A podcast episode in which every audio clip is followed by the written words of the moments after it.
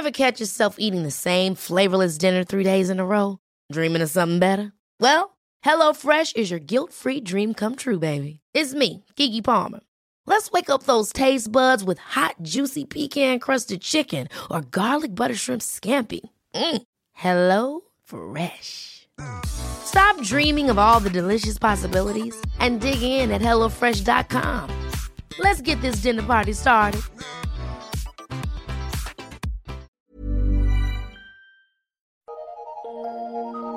Eu sou Mário Persona e essas são as respostas que eu dei aos que me perguntaram sobre a Bíblia. Você escreveu perguntando se a Bíblia tem base científica. Essa é uma pergunta interessante, mas é importante notar que a Bíblia não é um livro de ciência, porque se fosse um livro de ciência, também ela ficaria desatualizada, não é?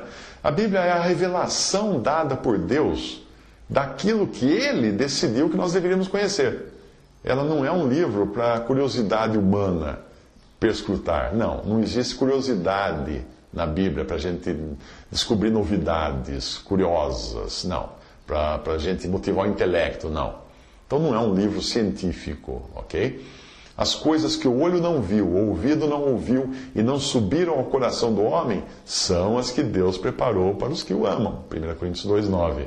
O homem natural não compreende as coisas do Espírito de Deus porque lhe parecem loucura e não pode entendê-las porque elas se discernem espiritualmente.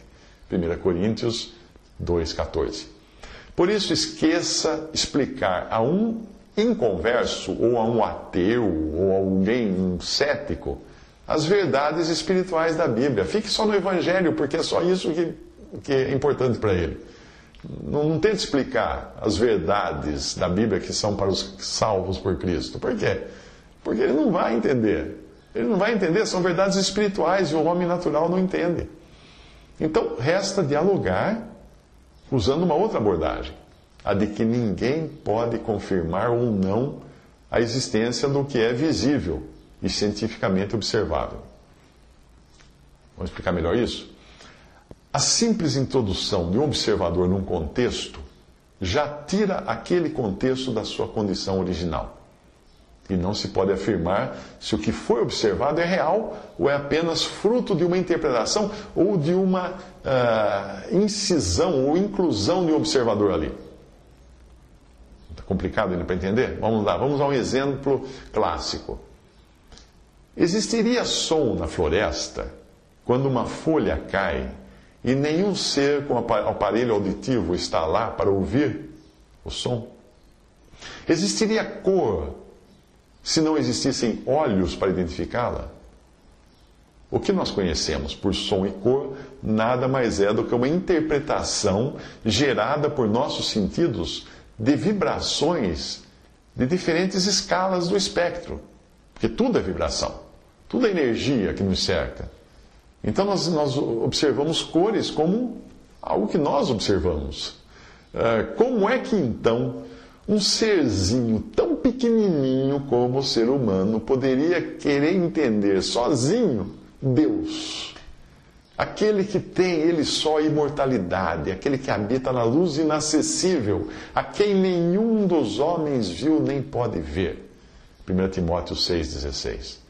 Então, resumindo, como é que a ciência poderia querer provar Deus cientificamente? Não pode. Não pode. Porque Deus habita na luz inacessível. E o que Deus revelou é revelado, não é experimentável, não é, não é obtido através da experimentação. A ciência, ela busca experimentar para comprovar, sentir, medir, pesar, etc., para falar, não, isso existe. Agora, Deus, não é por experimentação que se chega a Ele, é por fé. Quer um, quer um teste simples? Você já viu aquelas fotos maravilhosas de estrelas e galáxias que são tiradas por telescópios? Já viu o Hubble? O Hubble tira umas fotos assim impressionantes. Você já viu a olho nu as estrelas, as estrelas que pontilham o céu nas noites escuras? Viu? Não, você não viu. Como assim não viu? Olhei para cima à noite, estava escuro, estava cheio de estrelas no céu. Você não viu nenhuma estrela no céu. Não viu. O que você viu foi uma representação de estrelas e galáxias que talvez nem existam mais. Aquelas fotografias maravilhosas das galáxias que o Hubble tira. De quando são aquelas fotos? Elas talvez não existam mais, aquelas estrelas, aquelas galáxias. Porque as estrelas estão tão longe, tão distantes, que quando a luz chegou na lente do, do telescópio, ou quando a luz chegou nos seus olhos, isso passaram-se milhões de anos para chegar nos seus olhos. Até o Sol. O Sol é a estrela mais próxima de nós, o Sol que aquece a sua pele. Você pode jurar que o Sol está brilhando lá fora, não está? Se não for noite, é claro. Ah, você pode jurar, falar assim, não, o Sol está lá, eu estou vendo o Sol. Está vendo? Será que você está vendo o Sol? Não. Você está vendo a imagem do Sol de como ele era oito minutos atrás. Porque esse é o tempo que a luz do Sol leva para chegar até a Terra. Se o Sol se apagar agora, você ainda vai ter oito minutos para tomar sol, achando que ele continua existindo, mas ele não existe mais. Apenas a luz dele está chegando na Terra e vai, a hora que acabar essa que chegou, acabou. Portanto, nada você consegue deduzir de verdade, de certeza, baseando-se apenas em coisas visíveis e mensuráveis, baseando-se nos sentidos. Em outras palavras, se nós nos basear, se nós nos basearmos na ciência, nós vamos ver apenas coisas que nós conseguimos enxergar, ou medir, ou pesar, ou sentir. Então, o que resta para o ser humano? Ser humano? Resta que nós não devemos atentar nas coisas que se veem, mas sim nas que se não veem, porque as que se veem são temporais, enquanto as que se não veem são eternas. 2 Coríntios 4, 18. Para entrar, explorar e se deliciar nessa esfera das coisas que não se veem, das coisas eternas, você vai precisar de um negócio chamado fé, que é uma palavrinha pequenininha. Na nossa, nossa língua portuguesa, ela tem só duas, duas letras, mas ela abre universos tão imensos.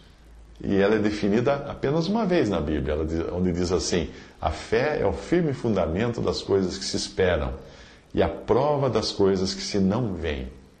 Hebreus 11, 1. Portanto, você perguntou se a Bíblia é um livro científico. Não, a Bíblia é um livro para a fé, não é um livro para a ciência. Ah, a ciência vai se ocupar das coisas visíveis, mensuráveis, pesáveis, ah, mas a, a fé não. A fé se ocupa das coisas eternas, invisíveis, aquelas que olho algum consegue ver, que jamais chegaram ao coração do homem, a não ser por revelação. Visite respondi.com.br. Visite 3minutos.net.